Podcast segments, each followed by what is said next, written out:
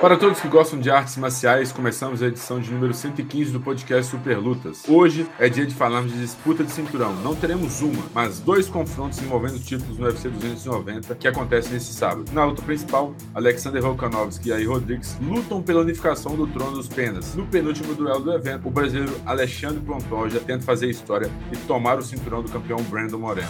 Super Lutas Podcast. Tá pronto pro combate?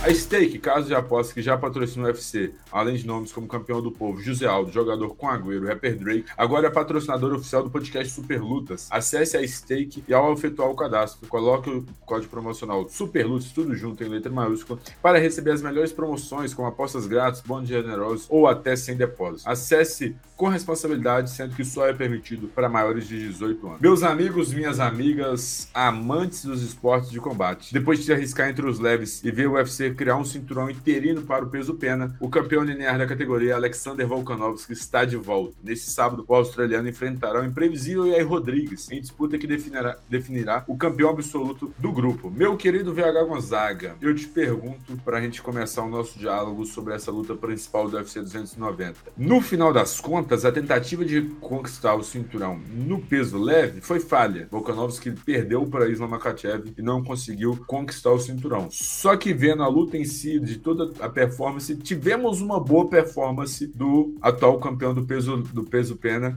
Volkanovski. Nesse retorno dele à categoria original, você acha que ele volta com mais ou menos prestígio de quando ele decidiu dar um tempo, entre aspas, da categoria do peso pena? Com certeza, Miguel, ele volta com mais prestígio, até porque o compromisso que ele tinha é, na organização, que era tentar somar o segundo é, título com as luvas do UFC, era muito complicado, né? Até afinal de contas, ele subiu de, de categoria para tentar buscar o, o, cinturão que é do Islam Makhachev, que para muita gente é o, o, sucessor do Khabib Nurmagomedov. Acabou se confirmando, né? Porque era o plano, é o projeto do pai, que era que é como eles falam lá na Rússia, que era é, o Khabib passar esse bastão pro Makhachev, Makhachev chegar ao título. E ainda assim, com toda a desvantagem é, de envergadura, de altura, o Volkanovski ele consegue entregar o maior desafio na carreira do Islam Makhachev, que era intocável, vamos colocar assim, desde o nocaute que sofreu é, alguns anos atrás, que é a única derrota que o Russo tem, o Volkanovski consegue entregar um, um desafio muito grande pro, pro Russo, e para algumas pessoas até venceu. Na minha opinião, não. É, o, Makhachev venceu o confronto, mas ainda assim, é uma grande luta que os dois entregaram, um, um MMA de altíssimo nível, e até forçou, né, essa, essa tentativa do, do UFC, acaba forçando que houvesse essa criação desse cinturão interino. Até critiquei na época que, que acho que o Air Pantera ele tem as suas qualidades, acho um ótimo lutador, só que vinha de derrota recente pro Max Holloway e o Josh Emmett. É um veterano ali com seus 37, 38 anos, não engaja tanto, mas precisavam criar aquilo, criaram, de, mas de fato, é igual muita gente torce nariz para cinturão interino, eu sou uma das pessoas que eu acho que tem que ser criado em apenas em circunstâncias extraordinárias, o que não acho que era o caso. É, então eu, eu acho que tem um nível ali diferente, então retorna para sua categoria, onde ele é o campeão linear, é com moral de ter dado um grande desafio e com chance de ter vencido o campeão da categoria de cima. Ele volta para a divisão que ele é campeão desde 2019, batendo três vezes o Max Holloway, que para muita gente é o melhor peso-pena de todos os tempos. Não na minha opinião, mas é para muita gente o melhor peso-pena de todos os tempos. E então o prestígio que ele tem, ele está garantido. É, agora, se vai vencer ou não, a gente vai conversar daqui a pouquinho. Exatamente, Viagra Gonzaga. Ele volta com um prestígio maior. E a gente repara isso porque já se discute dele subir novamente, né, para a categoria do peso leve, pela atuação que ele teve. Então, com a atuação que ele teve, ele voltar com menos prestígio para a categoria regional não faria tanto sentido. Ele deixou ali a marca dele, deixou ali é, uma boa performance e isso aí, no final das contas, deve ter sido negativo. Isso tem um peso, né, que todo mundo, para quem duvidava de Volkanovski, ficou surpreso com a performance dele em frente ao Islam Makachev. Então, assim, eu acho que foi muito interessante essa outra luta em outro contexto para ele engrandecer cada vez mais o nome dele. Hoje a gente pode considerar o Volkanovski uma estrela do MMA mundial ou é aquele cara que ainda passa por baixo ali dos holofotes e tudo mais? Não, a gente tem batido na tecla que nos últimos anos ele, ele, ele comeu muito quieto, né? O Volkanovski é um cara que chegou de surpresa. Ele já estava ali, mas a gente dava, é, eu até coloco a minha responsabilidade nisso também, às vezes não dava o olhar necessário que, que deveria já ter carreira ali no Volkanovski, mas quando você pega o cartel, ô Miguel, é muito difícil a gente questionar qualquer coisa. Vamos lá. 2018, Chad Mendes. 2019, José Aldo, no Rio de Janeiro. 2019 também, Max Holloway. 2020, Max Holloway. 2021, é, Brian Ortega. 2022, Zumbi Coreano. 2022, Brian Ortega. Então, como que você contesta isso? O, o,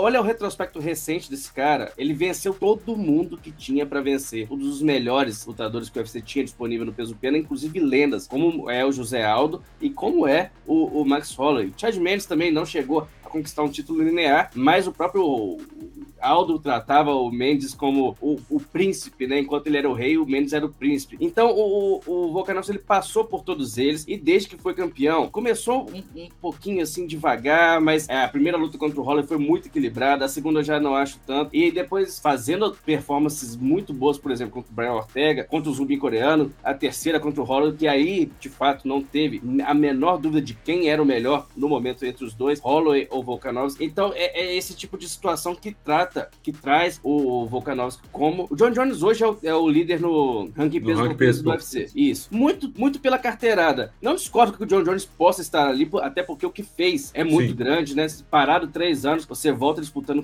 o cinturão na categoria de cima contra um atleta perigoso, conquista. Então o Volkanovski vem, vem logo é, na sequência em número dois no ranking peso por peso. Então, sim, é, a gente pode tratar hoje é, o Volkanovski como uma grande estrela do UFC. Provavelmente dos que se mantém ativo, o melhor que a gente tem. Camaro Usman estava naquela briga também, mas acabou perdendo o título. É, então, para mim, o Volkanovski, Volkanovski hoje é o melhor atleta que o UFC tem em atividade. Exatamente, VH Gonzaga. A cada luta, o Alexander Volkanovski vai conquistando aqueles que duvidam dele. Eu acho que nessa luta do peso leve ele já conseguiu é, quebrar um pouco esse, entre aspas, e pré-traço conceito né, que o pessoal tem em relação a ele. Tem muita gente que ah, as lutas chatas, não empolga e tudo mais. Mas na trilogia com o Max Holloway, na luta contra o Brian Ortega, que pô, ele mostrou que é de verdade ali naquela guilhotina que, pô, não dá para esquecer aquela guilhotina do Brian Ortega em cima dele. Todo mundo achou que. Acho que poucas e poucas pessoas do mundo não bateriam. E essas que não bateriam teriam uma parcela que seria apagada. E ele não bateu, conseguiu escapar, conseguiu sobreviver, mudou a estratégia durante a luta e conseguiu vencer de forma incrível o Brian Ortega. Então, assim, é um lutador em tanto, Alexander Volkanovski, é ator que você, você mesmo falou, né? Pra, na sua opinião, é o melhor e mais completo que a gente tem hoje dentro do plantel. Mas pela frente, ele não vai ter coisa fácil, VH Gonzaga. Porque nesse fim de semana no UFC 290, ele vai enfrentar Iair Rodrigues, que recentemente conquistou o cinturão interino com méritos diante de Josh Emmett. E eu te faço a pergunta: Iair Rodrigues é aquele lutador um pouco fora da curva. Em que sentido? Na trocação é meio, meio difícil você fazer uma leitura do jogo dele, né? É, zumbi coreano mandou saudades, podemos dizer. Aos 4 minutos e 59 segundos do quinto round, ele consegue puxar uma cotovelada e apagar o adversário. Ele é um cara um pouco diferente de se lutar na trocação, é relativamente bem completo. Então a pergunta que, a gente, que eu te faço, VH, de tudo que a gente sabe, de tudo que a gente já viu de Volkanovski, será que o Pantera e o Rodrigues têm jogo para fazer frente ao Volkanovski? Ou, usando talvez uma frase que tem sido revivida por Isla Makachev, o Volkanovski vai mostrar que existem níveis dentro do jogo? É um desafio que a gente não tem como falar assim.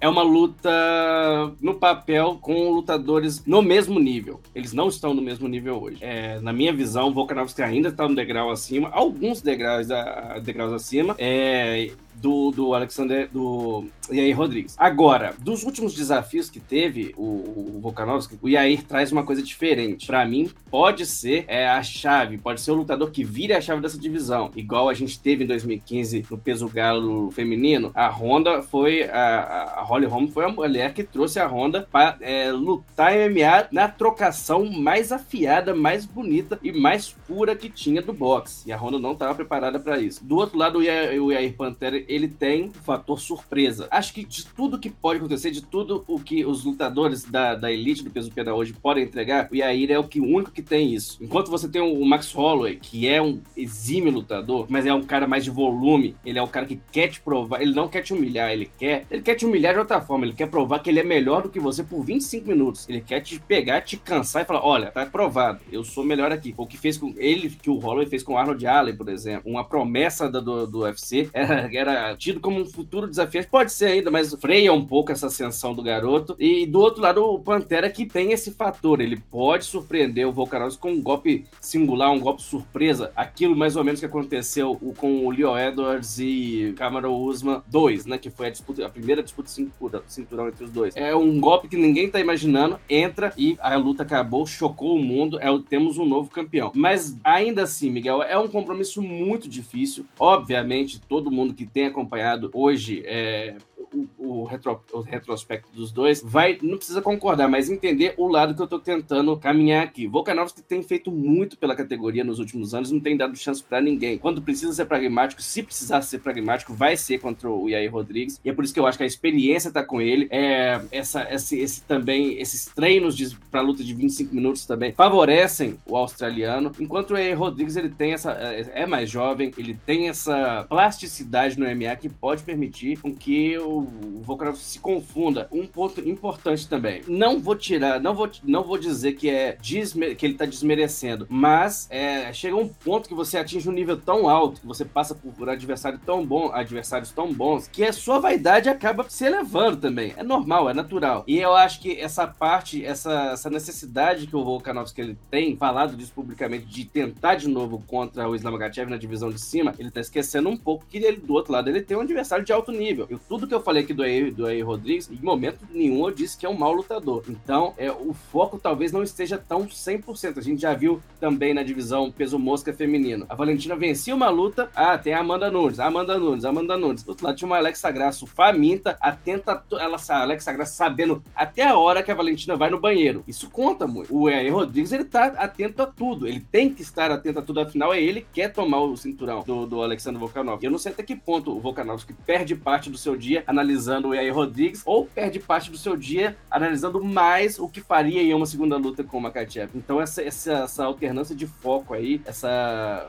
talvez esse é, não estar tão atento no, no, próximo compromisso pode ser outro ponto favorável para o Yair Rodrigues. Dito isso, a vantagem ainda assim para mim é do Volkanovski, que tem feito tudo muito bem, um exímio lutador, excelente lutador, mas MMA, né, Miguel? A gente já viu quantas vezes é, surpresas acontecerem, mas ainda assim eu não posso tirar tudo o que tem escrito o Volkanovski dentro do peso pena do UFC. Pelo que o Alexander Volkanovski vem fazendo na categoria, tá com cara de que ele vai superar o Yair Rodrigues. Se ele ele vence, você acha que ele vai tentar de novo subir, subir pro peso leve? Ou existe alguém ali na divisão que, pô, cara, precisa ali dele fazer alguma luta, dele tem que enfrentar antes de se testar na categoria do peso leve de novo? E o outro lado da moeda. O Rodrigues vence, se o Rodrigues vence, é revanche imediata direto, né? Porque querendo ou não, o legado que o Volkanovski fez não pode ser menosprezado. É, para mim, se o Volkanovski vence, tentando me colocar aqui na cabeça dele, é impossível não chegar a esse ponto de novo de é, buzinar no ouvido do Islam Makachev ou quem quer que seja o campeão da divisão de cima, né? Até o final do ano, a gente tem algumas coisas que podem acontecer, mas essa, essa busca dele pelo, por esse segundo cinturão, acho que tem que seguir também, né? É, você sabe o quanto o seu legado é ampliado quando você tem, você se aposenta, você deixa o esporte, mesmo que seja é, em má fase, você vai ter no seu, no seu currículo dois cinturões do UFC. Quando o McGregor tá aí pra contar essa história. Independente, goste ou não, esteja bem ou não, tem dois cinturões no currículo e ninguém nunca vai tirar isso dele. Então, para mim, apesar de achar que o Lia Topuria merece, a, acredito que o Lia Topuria seja o desafiante imediato. Se o Volkanovski, Volkanovski vence, Max Holloway vence o zumbi coreano, é muito difícil a gente tentar... Eu, eu, a gente tem muito respeito, pelo, muito carinho pelo Max Holloway, né, Miguel? Mas muito difícil a gente tentar negociar uma tetralogia aí. Ninguém é, quer ver. Ninguém exato. quer ver. Gonzaga, beleza. Às vezes o resultado não condiz com o que a gente viu, né? Porque, por exemplo, tem muita dúvida na primeira luta e tal. Sim. Mas, pô, 3 a 0 três vitórias em cima, pô, fica complicado, não, cara. Fica e complicado lado comercial é terrível também, é Exato. terrível. É, merece o Max Waller, merece, porque fica, vai ficando provado que ele só perde pro Volkanovski, mas aí a gente vai ter que entender também esse lado comercial do UFC, porque não vai conseguir vender uma tetralogia entre os dois de forma alguma. O Topuria... A saída pro, pro Max Holloway é criar o cinturão Max Holloway do peso leve, né? Porque Exatamente. Tipo, venceu todo mundo, não vence campeão e fica naquela. É, justamente, não tem muito o que fazer. O Topuria, por outro lado, é um lutador que muito jovem, passou pelo Josh Emmett também com propriedade, um massacre de 25 minutos, então já merece, mas ainda assim, não acho que o, que o Topuria já tem esse cartão de luta imediata. Olha, eu estou aqui, você vai ter que lutar comigo agora. Não, antes o Volkanovski vai tentar fazer essa mais uma luta pelo cinturão dos leves e o UFC tem, tem que aceitar ou não, né? Do outro lado, e aí Rodrigues vencendo, a gente tá falando de uma categoria que tem um campeão desde 2019. Óbvio, se há um nocaute com 5 segundos, não, não devem dar um, uma revanche imediata. Fugindo disso, perdão, fugindo disso, é, o Volkanovski tem a revanche imediata e não tem o que discutir. É, uma pena, sempre que a gente fala em revanche imediata, o mais injustiçado, o único talvez é José Aldo, né? Lá em 2015. Mas não aconteceu, mas acredito que com o Alexander, Alexander Volkanovski seria a revanche imediata. Não tem muito também o que a gente fazer. E meu querido VH Gonzaga, meus amigos e amantes é, dos esportes de combate, não só de Alexander Volkanovski e Rodrigues, vivem o, vive o UFC 290 porque na luta co-principal teremos outra disputa de cinturão, mas desta vez no peso, peso mosca. De volta ao topo da categoria depois de bater Davidson Figueiredo, Davidson Figueiredo em uma tetralogia ocorrida em janeiro, o mexicano terá outro brazuca muito conhecido pela frente. Alexandre.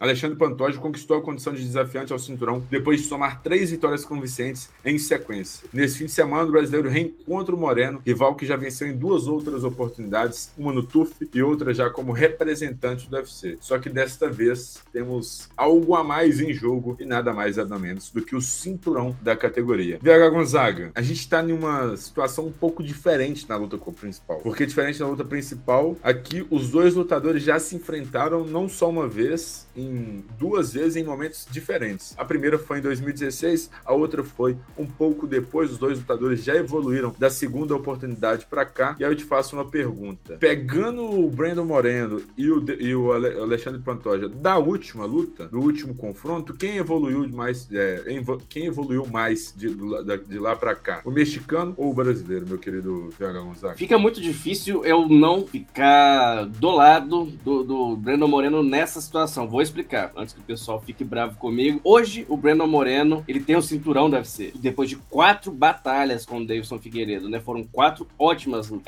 Eram lutas que a gente não queria ver mais, eram. A gente tá todo mundo cansado de Brandon Moreno e Davidson Figueiredo, mas é, o, eles deixaram aquela máxima, né? Não importa quando, como, aonde, é, Davidson Figueiredo e Breno Moreno vão entregar uma boa luta para você assistir. Foi assim, inclusive, no, no, no, UFC 283, né? Antes da lesão no olho do, do Davidson Figueiredo. É, mas ainda assim, a gente vai, se a gente buscar a história do Breno Moreno no UFC é bastante de superação. Breno Moreno chegou a ser demitido da organização, né? Então, se para chegar nesse nível, para chegar onde está hoje, para passar pelo Davidson Figueiredo, por muito tempo, que o, e o Davidson é um dos, dos lutadores que é, ajudou a remodelar, a dar vida pro peso mosca do UFC, né? É lógico que a gente tem o R. Rudo, que a, a, divisão também tem que ser muito grata a ele, mas o Davidson Figueiredo, nos últimos anos, foi o cara que, é, apesar de não gostar do personagem que o Davidson criou, que foi aquele é, vilão, né? Ele tentava ser o vilão da história para poder vender mais as suas lutas, ainda assim, que, que eu achava que às vezes chegava, ficava, chegava a ficar até um pouco constrangedor, mas entrava no octógono, meu amigo. O Davidson entregava uma guerra de verdade e sempre foi assim nas últimas apresentações. Não me lembro da última vez que eu vi o Davidson fazer uma luta ruim. E ainda assim, o Brandon Moreno passou por ele, inclusive na última vez, na última oportunidade. Difícil a gente não colocar os métodos nele, então. Só que do outro lado também, a gente tem o Pantoja, que ralou, é um veterano da, da divisão, destaque por anos da, da, da, da categoria. Acho que já, já devia ter disputado esse cinturão antes, precisou fazer, recomeçar essa trajetória. Né? Bateu na trave na, na, quando foi enfrentar o Davidson Figueiredo e acabou que o Davidson vence aquela luta na decisão dos juízes e aí o Pantoja volta para o final da fila, tem que passar por novos desafios. Foram é, cinco, cinco apresentações até ter a oportunidade de chegar ao, ao título. Acho que em questão de evolução, é, Breno Moreno é, foi superior nessa parte, mas isso não quer dizer que o favoritismo, na minha opinião, esteja com o Breno Moreno. Já explico. É isso aí, Vega Gonzaga. É, o cara hoje está com o cinturão, o Breno Moreno hoje está com o cinturão cinturão. Então,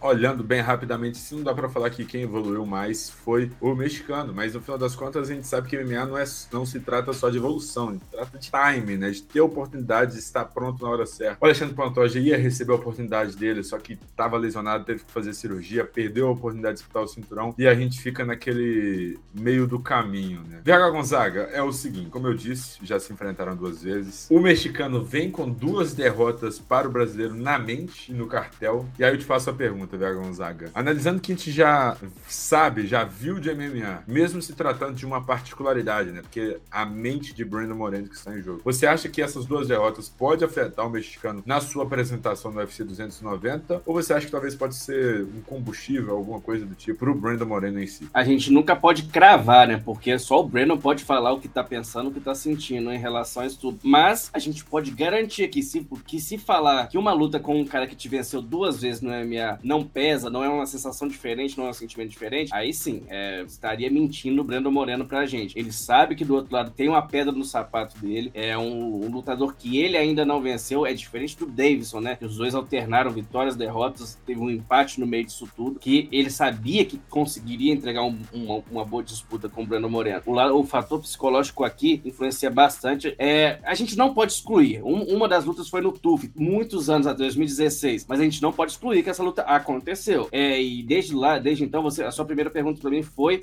quem evoluiu mais. E dentro dessa pergunta também está incluído, né? Que o Alexandre Pantoja também evoluiu. Os dois evoluíram nesse processo de lá até aqui, de 2016 até aqui. É, então, o, o, fator psicológico influencia muito. Eu acredito que se o Pantoja chega é, com toda aquilo que, com tudo aquilo que tem feito, com tudo aquilo que evoluiu, com tudo aquilo que tem estudado, porque estava preparado desde dezembro, né? De, de, se lesionou em dezembro, se não me engano, o Alexandre Pantoja, quando pegou a luta. A luta aconteceria em dezembro, se não me engano, né? Isso, Aí aconteceria o Deison em dezembro. pegou e passou para janeiro. Isso. E então, olha quanto tempo teve para estudar Brandon Moreno. E deve estar tá estudando DVD de Brandon Moreno há muito tempo, muito mais de seis meses, Miguel, muito mais de seis meses. Então, isso influencia positivamente para o Alexandre Pantoja. Claro, vem de cirurgia, isso também é um peso, mas eu, eu acredito que é, psicológico por psicológico, o do brasileiro vem melhor, porque sabe que já fez, já cumpriu duas vezes esse compromisso, uma com o Brandon em um nível abaixo, outra com o Brandon melhor, vai enfrentar um Brandon melhor ainda, mas Pantoja também tá melhor ainda. Então, é o fator psicológico para mim pesa mais pro, a, em favor do Alexandre Pantoja e em desvantagem pro Brandon Moreno. Mas claro, isso aqui é um estudo de caso, é uma possibilidade. Dentro lá é, pode ser totalmente diferente disso que eu tô falando. É, exatamente, VH Gonzaga. E, e se a gente for parar para pensar, vamos falar, é, tentar deixar um pouco mais concreto para ficar um pouco mais fácil da gente conseguir mentalizar. No TUF, a gente tinha um Alexandre Pantoja melhor do que o Brandon Moreno. O Pantoja evoluiu, o Brandon Moreno também. Mas mesmo assim, a gente pode ter o Alexandre Pantoja melhor que o Brandon Moreno, porque ele já era superior lá. E se os dois evoluem ali mais ou menos a mesma quantidade, o Alexandre Pantoja ainda continua sendo melhor que o próprio Brandon Moreno. Mas a gente tem esse fator psicológico que é completamente outro. E uma outra coisa que eu gostaria de trazer. No UFC Rio, que rolou em janeiro esse ano, o Alexandre Pantoja estava lá, é, bateu peso, estava pronto se a luta caísse. Então, ele já tinha previamente estudado tanto o jogo do Davidson Figueiredo quanto do Brandon Moreno, porque ele podia enfrentar qualquer um dos dois caso acontecesse alguma coisa ali na Fight Week. Então, ele estava pronto para isso. E como já enfrentou duas vezes, de acordo com todo esse contexto, o jogo de Brandon Moreno está realmente é, está bem estudado por Alexandre Pantoja. Isso a gente não tem dúvida nenhuma. A dúvida do momento é se o Alexandre Pantoja já vai conseguir superar o mexicano dentro do octógono mais uma vez. VH Gonzaga, é, querendo ou não, quando se fala de categorias, a gente sempre tem alguém como referência. Peso médio, a gente pensa em Anderson Silva. Peso meio pesado, a gente pensa na maioria das vezes em John Jones. E nos últimos anos, quando se tratava de Brasil no peso mosca, era difícil não pensar em Davidson Figueiredo. Davidson Figueiredo tá naquela novela para subir, para sair da categoria, enfim. Só que agora tem o novo brasileiro da vez, que é Alexandre Pantoja. E o que, que temos de diferença entre Alexandre Pantoja e Davidson Figueiredo no quesito jogo, né? O que, que o Alexandre Pantoja pode nos entregar que o Davidson Figueiredo não nos entregou até então? É, antes de qualquer coisa, isso não é uma crítica ao Davidson, tá? Foi desse jeito que ele chegou ao cinturão e foi um dos grandes nomes dessa história recente da, da, da divisão. Mas Pantoja é um cara mais, é, vamos colocar assim, o QI de luta dele favorece mais mais. Davidson Figueiredo defende com queixo. O, o, o estilo de luta do Davidson Figueiredo favorece o, o, boxe bom, né? Que já até vi no chat que o pessoal comentou, e é bem verdade. O boxe do Brandon Moreno é, melhorou bastante ao longo dos últimos anos. Então é por isso que eles entregavam. perdão, é por isso que eles entregavam ótimas lutas. É, era uma luta de trocação franca, depois invertia, Moreno levava pro chão e o Davidson tem um, um, um jiu-jitsu de, muito, de, muito é, de muita eficácia e depois voltava pra trocação. O Davidson, esse estilo agressivo, permite, com, permite erros. É, todo cara visceral, todo cara trocador, todo cara nocauteador que busca o fim da luta o tempo todo, você abre muito pra, pros contra-ataques, pro antijogo do seu adversário. Então, o Pantoja, na minha opinião, ele tem essa experiência a mais. Ele sabe que dificilmente, ele já, ele já, não, já falou isso de algumas vezes, porque o Davidson, inclusive, cobrava muito o Pantoja isso, de o Pantoja não vender muito bem as lutas, né? Porque já, já, já, havia desafia, já vinha desafiando o Davidson há algum tempo. Então o Pantoja tem que ter muito isso na cabeça que, que tem muita necessidade de vencer essa luta, porque se perder, vai ter que dar uma volta muito grande para conseguir essa disputa de cinturão de novo. Conseguiu por méritos por estar tá lutando muito, mas por esse fato de não ser um trash talker, né? O cara que provoca os adversários, foi lá, esteve no Rio de Janeiro, tratou o Breno Moreno com todo o respeito do mundo, teve a recíproca do mexicano. Então, e, e isso também não é uma crítica ao Pantoja, tá? Há lutadores e há lutadores. E se, se, você não é assim, não inventa a moda de ser também, que vai ficar até uma coisa forçada não vai ficar legal. Mas tem esse ponto também, tem esse, esse, essa, esse lado negativo de não ser um cara que busca vender, né? Então o Pantoja tem essa responsabilidade muito grande de, de, de vencer esse confronto para que assim ele chegue, é, ele, ele possa, ali você é o perseguido. Então o estilo do, do Davidson Figueiredo se difere do Pantoja nisso também, né? O estilo agressivo do Davidson é o jeito de provocar do Davidson, que querendo ou não, o Pantoja também não é, o Breno Moreno também não é um cara que, de ir no microfone, de falar demais, de provocar o adversário. Então, a gente tem um atleta extremamente oposto, que eu acho que é mais incisivo, que pode ser mais pontual, que vai encontrar, vai procurar encontrar uma brecha no, no jogo do Breno Moreno, tanto que eu imagino esse início de confronto mais devagar dos dois lados, os dois com muita cautela, porque o, a última luta do, do Pantoja foi uma coisa extremamente impressionante contra o Alex Pérez, que a gente viu que realmente estava mais muito acima, muito acima do restante da divisão. O Pérez também que já disputou esse cinturão, né, contra o Davidson Figueiredo. E aí o, o Pantoja, com um pouco mais de um minuto, se não me engano, um minuto, minuto e meio, não lembro, finaliza a luta e mostra que tá de fato em nível de disputar o cinturão. Então, resumindo isso, Pantoja hoje, para mim, é mais cerebral, para mim, tem um plano, pode ter um plano melhor para envolver que seja por 25 minutos o Brandon Moreno e não se expõe tanto quanto se expõe,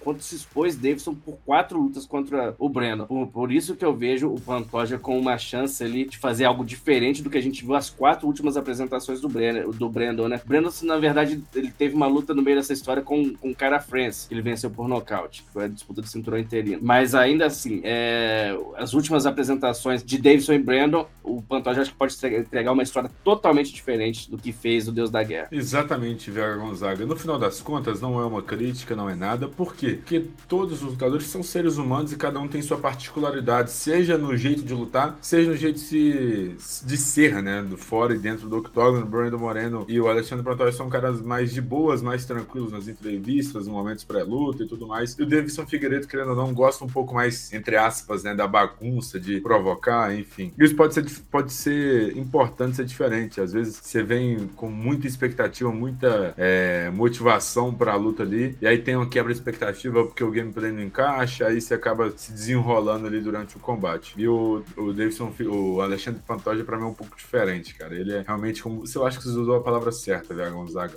O Alexandre Pantoja é cerebral demais, assim. Ele é bem tranquilaço na dele, é fazer o trabalho e voltar para casa o mais rápido possível, e é isso aí. Não, não quer nem saber. É, meus amigos para mim, teremos um confronto claro entre boxe e jiu-jitsu nessa luta co-principal do UFC 290. No UFC 290, temos duas disputas de cinturão, mas o card principal tem um confronto muito interessante, muito importante para a categoria dos médios. O antigo campeão da categoria, Robert Whittaker, mede forças com Drico Duplessis, talvez uma das maiores promessas da categoria até 84 quilos, que vive grande fase, eu acho pouco, mas é, vive uma excelente fase o sul-africano. Viaga Gonzaga, é o seguinte, o que, que podemos esperar desse combate? Drico Duplessis é aquele cara que entrega alta intensidade nos segundos iniciais, mas é alta intensidade mesmo. E do outro lado temos Robert Whittaker, cara, que é, ele é bizarro, ele é assustador. Ele tem um dos melhores Ks, um dos caras mais complexos do plantel. E que, enquanto se trata de condicionamento físico, se coloca 10 rounds em 5 minutos, eu acho que ele faz sem bufar no final. O que, que pode sair dessa luta que está no card principal? Para mim aí, talvez tem tudo para ser uma das melhores lutas do evento. O que você não disse, eu, eu digo, Miguel. Pode falar, ele não é segredo para ninguém. Robert Whittaker é um dos melhores pesos médios da história do MMA. Da história do MMA. Sim, sem medo de errar. É, sem, medo, de, errar. errar. Sem medo de errar. Sem medo de errar. Não tô falando o melhor, um dos ele melhores. Deu de nascer na mesma época de Israel Adesanya, porque aí o jogo não casou. Mas ele é realmente assustador, cara. E, posso falar, posso falar? Acho que se Robert Whittaker tivesse as mesmas vantagens físicas, fosse equiparado fisicamente com Israel Adesanya, seria muito diferente os confrontos. Tá? Eu acho que a parte física faz total diferença para o jogo do nigeriano. É, o, o Adesanya ele tem uma característica física muito importante, inclusive é, favorece, né, chutes, golpes em longa distância, favoreceram no, no, nos golpes iniciais, no, nos, nas lutas iniciais, né, na primeira segunda luta, primeira, principalmente a primeira, que foi a conquista, e, e, é muito inteligente, sabe fazer muito bem esse uso da, dessas ferramentas. Mas hoje, Robert Whittaker não luta contra Israel, Israel Adesanya, vai enfrentar com, a gente abre aqui rapidamente o top 15, a maior promessa, Miguel, do que a gente tem hoje do peso, do peso médio, fora, na verdade, o campeão não é uma promessa, né, o Robert Whittaker não é uma promessa, então a maior promessa que o UFC tem hoje, que o Dana White, eu acredito esteja torcendo, fazendo todos os tipos de orações para todos, seja lá o que acredita ele, para que Dricos Duplessis vença essa luta. Tem uma história já para contar com Israel Adesanya. É, já houve provocações dos dois lados, né? O, o Duplessis já pedia essa disputa de cinturão, o Adesanya, o Adesanya respondeu. O Duplessis ele tem essa vantagem de ter feito uma trajetória muito boa do seu início do UFC até agora. Foram quatro vitórias, é, cinco, são cinco vitórias, todas elas na, na via rápida. Tem aquela coisa, é, Duplessis tem o pulmão de uma criança de cinco anos de idade falou muito bem. Ele tem 5, 6, 7 minutos de gás total de, de MMA extremamente de alto nível. Só que passou disso, amigo, é preocupante. Fez uma cirurgia de desvio de septo, Miguel. Vamos ver na, na a, a, apresentação de agora vai provar, né? Tem que provar, porque você disse muito bem que Robert Whittaker é um dos é o atleta que tem a condição de expor o Duplessis, né? Ele, ele é o cara que já vestiu o cinturão da, da categoria, é, tem feito todo o trabalho possível desde que perdeu o título, fez todo o trabalho possível, conseguiu disputar de novo e todo mundo que o UFC escala para enfrentá-lo, ele vence. Não sei se a história vai ser a mesma. Da, dessa vez, de novo, faz um desafio que coloca na linha de frente para disputar o cinturão, o Robert Whittaker, e do outro lado também, do Dricos Duplessis. Então, Miguel, a gente pode não cravar, porque difícil acontecer alguma coisa nesse meio é, da tabela. Paulo Borrachinha, a gente não sabe quanto, como vai voltar na próxima apresentação, vai enfrentar não sei que tipo de acordo. Alguma coisa eu acredito que tenha, Miguel, tanto para Paulo Borrachinha quanto pro Shane Strickler por enfrentarem adversários fora do ranking. Eles não vão fazer isso, seja o financeiro, ou seja algum acordo mais ou menos que tinha, que teve Kobe Covington no, no meio médio. Porque não faz muito sentido, esportivamente não faz sentido você aceitar um adversário fora do ranking. Então, Paulo Borrachinha e Israel Dessano tem uma história. O Shane Strickler tá pedindo passagem aí também, mas o Drico Duplessis já teve um, um, uma provocação respondida pelo, pelo campeão nigeriano. E para mim essa luta define é, quem vai ser o, o próximo desafiante e qualidade do, do Robert, o Robert eu não sei nem por onde começar. Lutador bom de trocação, incisivo, técnico, preciso, sabe usar muito bem é, os seja 15 minutos de luta ou sejam 25, sabe usar muito bem, sabe usar atalhos do octógono e sabe fazer isso tudo sem entregar luta chata. Isso é muito importante do Robert Whittaker. Dificilmente a gente vê ele fazendo um confronto morno. Não lembro da última vez que isso aconteceu. Tem muitos anos, tem muitos anos. E do outro lado, o Duplessis que vai fazer o seu maior desafio da carreira. Enfrentou o Derek Bronson na última, no último compromisso. O Bronson que tem todo o meu respeito, mas hoje, para mim, fica difícil quando a gente coloca na balança uh, onde, onde o Bronson pode chegar no UFC. Sempre que esteve perto de ter o nome cogitado para uma disputa de cinturão, o Bronson patinou. Patinou contra o Duplessis também. Antes ele enfrentou o Darren Till, que vivia uma fase terrível. Quase foi derrotado pelo Darren Till, muito pela falta de gás, porque surrou o Darren Till no, nos rounds iniciais. Acabou tomando quase uma reviravolta, tomou um susto. E então, ainda assim, é, eu vejo a luta favorável para o Robert Whittaker. Ele tem toda essa experiência. Se for surpreendido, acontece no primeiro, primeiro round. De restante, ele sabe muito bem como lidar, como conduzir uma jovem promessa. Não digo que é matar ou morrer, que é 8 ou 80 pro Drake Duplessis. Acho, eu vejo qualidade nele, muita qualidade, mas o Robert Whittaker, pra mim, é outro patamar. Outro patamar. É um lutador, é um campeão sem o cinturão, Miguel. Pra mim, o Robert Whittaker, resumindo isso, é um campeão sem cinturão e que talvez não recupere mais esse título. Mas pra mim, é exatamente isso. Antes da gente passar pra, pra próxima, assim, vamos só fazer só mais um, vamos fazer só mais um reforço aqui. Além disso, a gente tem Jalin Turner e Dan Hooker, faísca. Nossa. E que abre o card principal, Bonical e Trizangor. Vamos ver se o Bonical é, é isso tudo mesmo, estão dando uma outra oportunidade. O card principal, altíssimo nível. Altíssimo. Altíssimo nível. Chegamos no bloco das notícias e VH Gonzaga vai trazer as principais notícias que movimentaram o mundo das artes marciais. Meu querido VH Gonzaga, o que temos para comentar, falar em relação ao mundo das artes marciais? Pois é, Miguel, para quem acompanhou com a gente, é, reforço o convite feito pelo Miguel no final do primeiro bloco. Temos todos os sábados a segunda tela em que a gente, a gente analisa os eventos, os principais eventos que estão acontecendo de artes marciais. Então, é, calhou de, de, de, simultaneamente acontecer a disputa de cinturão dos médios mundial de boxe pela é, Federação Internacional de Boxe do Esquiva Falcão, brasileiro, um dos melhores pugilistas que a gente tem nessa história recente, uma das maiores promessas. O Esquiva enfrentou na, na perdão, o Esquiva enfrentou na sua apresentação o invicto Vincenzo Galtieri, é uma luta de 12 rounds, acabou não teve, não repetindo as boas apresentações que teve até chegar na disputa desse título que, título que já foi do GGG, um dos grandes pugilistas dessa história recente também do, é, do boxe. E o título vago, o, o Esquiva acaba sendo superado depois de 12 rounds na decisão unânime. Usou as redes sociais para criticar o árbitro da luta, o Vicente Dupas. Ele acusou o árbitro de ter é, favorecido em algum momento o adversário, porque ele disse que o adversário atuou, é, com golpes baixos, com golpes ilegais, golpes na nuca. A gente teve de fato, não vou me lembrar qual round, mas um golpe baixo que levou o Esquiva Falcão é, à lona e o árbitro chegou a abrir contagem. E, então eu vou abrir aspas aqui para ver o que o Esquiva Falcão falou sobre, sobre, essa, sobre essas situações envolvendo o árbitro, na visão do Esquiva, tá, pessoal? Passando só para avisar que o juiz alemão que controlava minha, que,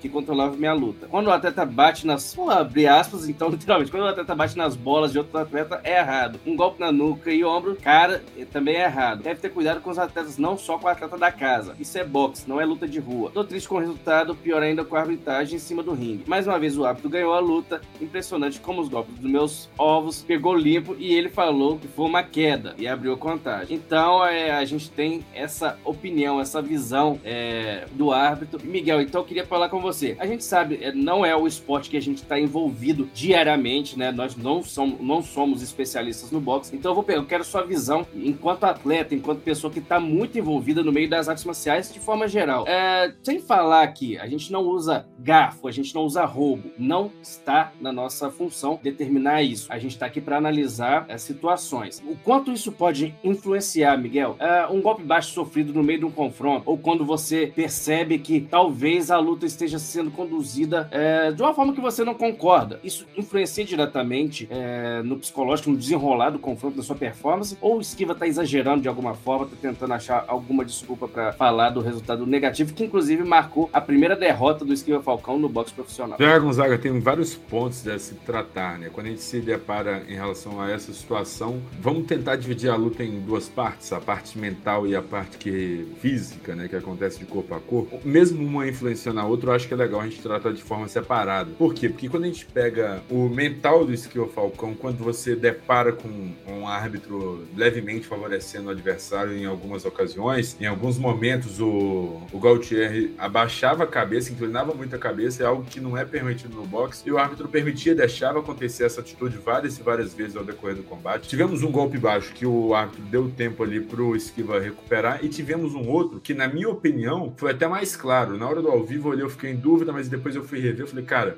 pegou muito mais em cheio do que o outro. E o árbitro abriu contagem, e aí você não tem tempo para recuperar, você já fica ali com o pé atrás em relação ao, ao árbitro, você fica ali naquela, sei lá, naquela insegurança, né, quando se trata da arbitragem. Isso traz um leve desconforto pro cara que tá lutando, para quem tá lutando, quando vê esse, esse cenário sendo formado. Interfere muito, mas muito mesmo na atuação do brasileiro, porque ele não vai conseguir se soltar, porque querendo ou não, o psicológico, o mental tá levemente abalado. Então acho que tem um certo peso sim quando se trata dessa parte, mas eu queria falar um ponto também. Diante de tudo que eu falei, eu acho que pode ter atrapalhado fiz, é, mentalmente o esquiva, essa parte de, pô, cara, ver que a arbitragem não tá legal. Acho que até o, é legal a gente falar aqui brevemente o pré-luta, cara. Pré-luta, o esquiva já tinha reclamado, já tinha deixado ali é, é, algumas é, reclamações, algumas coisas em relação à organização do evento, a forma que estava tratando o Esquiva, que o Esquiva estava lutando literalmente fora de casa, na casa do adversário, então, tipo, a forma que estavam tratando ele, a forma que estavam conduzindo toda a situação dele como desafiante, enfim, eu acho que isso interfere completamente, porque essa última semana, esses últimos instantes pré-luta são importantes demais para você se fortalecer mentalmente para conseguir chegar e fazer uma boa atuação. Então, acho que esse lado mental pode influenciar bastante, mas eu queria trazer um ponto. Tirando o lado mental, na parte física, na parte técnica, cara, o Gautier mostrou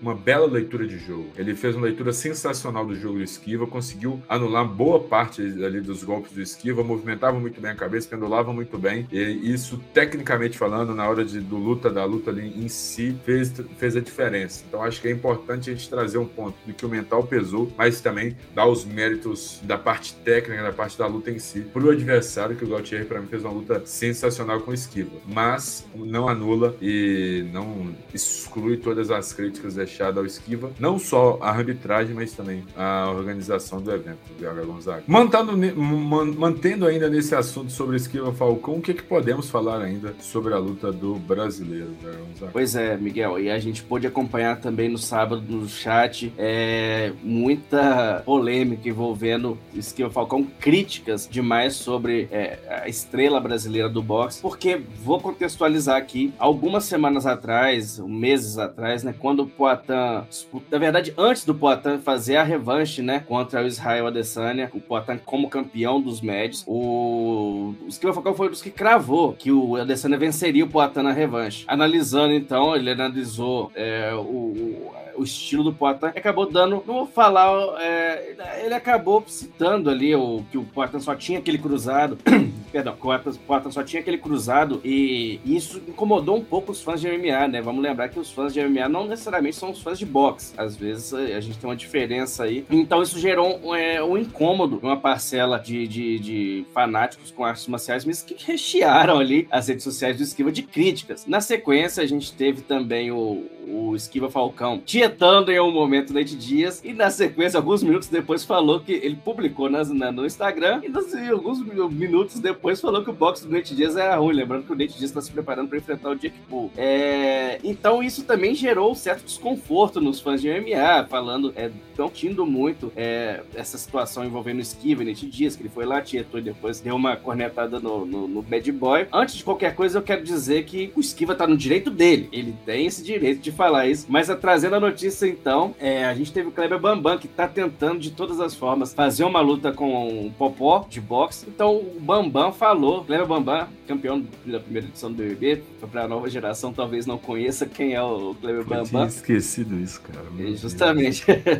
e aí ele foi no Instagram e falou após a derrota do, do Esquiva. Esquiva Falcão, lembra que eu te falei? Eu te dei o um recado. Sai da internet, sai da fofoca. Ficou falando do Poatão, Poatão campeão e você não respeitou. Foi falar mal do cara, que não tem boxe, não tem nada. Também ficou falando de mim, até me desafiou. Eu falei, toma conta da sua vida, Esquiva Falcão. Tá muito emocionado com a internet, foca na sua vida, foca no seu treino. Tá o resultado, Esquiva Falcão não consegue conquistar o cinturão. Tá todo mundo falando que você é homem de treino e de internet. Em vez de ir atrás do seu título, ficava na internet, falando de mim, falando falando do Popó, do Poitin. Eu te avisei, tá aí o resultado, perdeu. Parabéns pela derrota. Falou muito, falou demais. Então o Bambam fala isso, dispara contra o, o Alex Poitin aí nas redes sociais. É, eu, aí, aí já vi, já te puxo pra outra parte, Miguel. Essa parte, é, o Poitin ainda não respondeu essas, essas, essas, esse comentário do, do Bambam, não sabemos se vai responder. É, mas sabendo isso, é parte do jogo. O, o Esquivel Facão falou do Poitin, falou durante dias, ele tá no direito dele, mas agora perdeu, é, tá no de ouvir, tá? Ele vai ter que ter a sabedoria de ouvir. Então, para você, faz parte do jogo, vai ter que ouvir mesmo o, o Esquiva Falcão. Estão exagerando, estão pegando muito no pé. Para você, como é que você vê essa história toda? Velho Gonzaga, eu vejo de duas formas. É o seguinte, é aquela tradicional lei da vida, assim, né? Ninguém nunca te falou isso, mas já é subentendido que quando você zoa, você tem que aguentar ser zoado. Então, quando você fala de alguém, você tem que aguentar as pessoas falarem de você. E no, quando se trata de lutador, se trata de atletas, quando você critica, fala sobre a performance, sobre o treino de alguém, cara, quando alguém tiver oportunidade para falar do seu treino, da sua performance, vão falar. E com esse caso Esquiva não tem como ser diferente. É, porque o qual que é meu outro ponto? O Esquiva pode continuar falando de quem ele quiser, mas é meu único conselho pro Esquiva Falcão. Cara, na vida às vezes é legal ser sincero, mas às vezes é interessante medir um pouco as palavras. E aí, do jeito da forma que ele falou com o Alex Poitin, cara, eu achei totalmente desnecessário. Não precisava. O Poitin vivia um bom momento ali. Tinha acabado de nocautear o Israel Adesanya. E aí, eu lembro que dá no pós-luta ele foi zoar o Poitin de novo por causa da derrota. Tipo, pô, eu avisei e tudo mais e tal. Enfim, se ele tivesse só falado ali, pô, o Poitin tem esse e esse problema, já conheço isso, mas ele sempre dava uma alfinetada a mais, algo além o cara, no final das contas, não era tão necessário. Agora, com o Nate Dias, pô, cara, o que ele fez com o Nate Dias ali, pra mim, foi loucura. Existe uma regra né, que é subentendida por todo mundo mesmo, que treino não se comenta. E não é nem só se comentar, é se publicar a opinião sincera dele em relação ao treino, né? A visão dele do treino. Aí, quando o Nate Dias postou foto com o cara, é aquele famoso meme, VH Gonzaga, meia-noite, é, 11h59 é um, meia-noite é outro. E foi exatamente isso que o, o, Falcão fez. Ele foi um, quando tirou a foto, postou a foto na legenda, falou que treinou, e depois veio descascar o cara, falou que o boxe era ruim e tudo mais. E isso, tudo isso, tudo isso envolvido em, um camp, né? No pré-luta disputa de cinturão, cara, já vai te trazer, entre aspas, uma pressão maior para ser zoado caso alguma coisa aconteça. E aconteceu. É, não vou falar que teve excesso demais de exposição na internet, que eu não acho que não teve tanto. Foi até legal para ele conseguir uma certa engajada nesse pré-luta, mas como o resultado não veio, cara, aí não tem o que que eu fazer. É, ele vai ter que aguentar coisas como essa que foi o Kleber Bambam. Eu não espero nada em relação do Platão, acho que o Platão vai acabar nem falando, que aí ele vai dar mais corda para essa novela, então acho que meio desnecessário nesse quesito. Mas quando você está exposto na internet, você é uma figura pública, você está cada vez mais é, focado em acontecer isso, né? Falou muito, entre aspas, é, de personalidades do mundo da luta e acabou não correspondendo na sua performance. Então, tem que aguentar, não vai ter jeito. Esquiva, fale, fique à vontade vontade para falar, mas tome cuidado com as consequências do caso. E só um detalhe também, Miguel. Concordo com você. Ele tem todo o direito, o espaço dele não desrespeitou família de Poitin, não desrespeitou equipe, não desrespeitou nada. Falou, deu a sua opinião, tá tudo certo, tá tudo certo. Mas é igual você disse. Aí, a partir do momento que você sobe no ringue para praticar o seu esporte, a sua modalidade e é superado, aí é, aguente também as críticas que vão chover. É, ele, não pode, ele, é, ele não pode reclamar do pessoal criticar ele agora, cara. Ele criticou o pessoal uhum.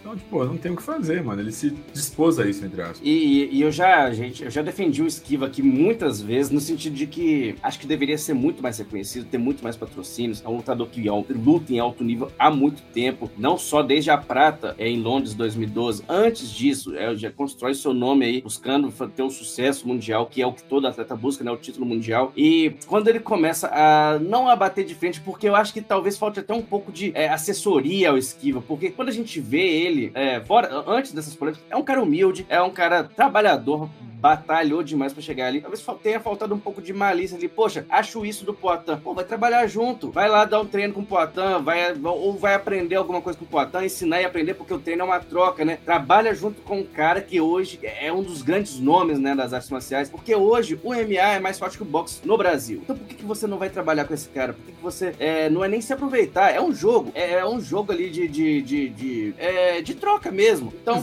e nessa, de, e nessa ele descarta, né? Ele fecha uma porta porta. Né, Exato.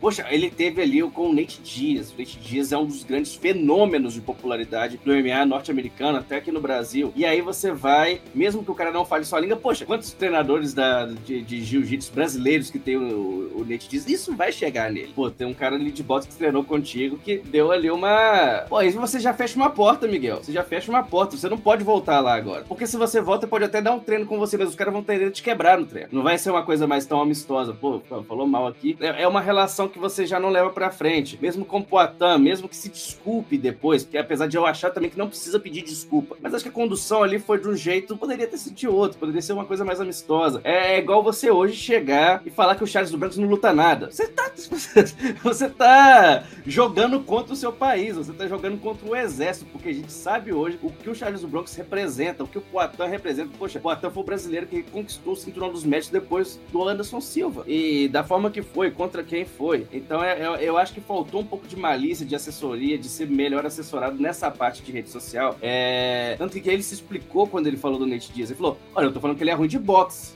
Eu não tô falando que ele é ruim de MMA. Ele pode falar que eu sou ruim de MMA. É uma boa explicação. Ele tá falando ali. O contexto talvez não ajude muito, porque eu, você falou muito bem, Miguel. Treino não se comenta. É a filosofia dos caras e, e, enfim, acabou deixando vazar isso de uma forma que não foi, não foi muito legal. Mas para encerrar esse assunto, Miguel, é, tanto eu quanto você, a gente deseja nada mais do que o sucesso pro Esquiva Falcão. É, é, é talvez junto com o Robson, né? É, os nomes, o Yamaguchi também, que é, foi uma luta de última hora que pegou o Yamaguchi, mas que disputaram recentemente cinturão mundial de boxe, que tem condições de disputar de novo e que esperamos que disputem, né? Para ser grandes estrelas, para mudarem de fato a vida das suas famílias. A gente sabe tanto que é sofrido para um atleta do boxe que não tem incentivo é, de, de, patrocínio, né? Dos caras tem que chegar até fazer muitas outras para chegarem até alguma visibilidade. Então a gente torce para que isso mude, né? Para que consiga em algum momento reverter essa visão que parte dos, dos fãs de MMA estão tendo do Esquiva. E, mas de qualquer forma, o desejo do sucesso do Esquiva sempre, porque fez muito para chegar até ali onde, onde nessa disputa de cinturão, né? E a gente espera que consiga de novo e que tenham, que, que reverta esse tipo de posicionamento que estão que tendo contra ele. Mas também tem que se ajudar, né, Miguel? Passadas as notícias, vamos para a agenda da semana. Neste sábado acontece o UFC 290, evento que dá início à Semana Internacional da Luta e já traz duas disputas de cinturão no UFC. Na luta principal, Alexander Volkanovski enfrenta Yair Rodrigues em confronto pela unificação do cinturão dos penas. O penúltimo duelo marca a disputa de cinturão entre Brandon Moreno e Alexandre Pantoja pelo cinturão dos moscas. Robert Whittaker mete força com Drico Duplessis. Denise Gomes será adversária de Yasmin Jaureg em luta no peso palha. O meio pesado Vitor Petrino defende de invencibilidade no MMA profissional contra Marcin Pracínio. Esse foi mais um podcast Super Lutas, edição de número 115, meus amigos. É muito podcast. Esse podcast foi conduzido pelo que vos fala, eu, Miguel Ângelo, estive na companhia dele, VH Gonzaga, e o podcast foi editado pelo Mago das Edições Audiovisuais, e Marombeiro, e Pulador de Corda, e tudo mais um pouco, Igor Lessa.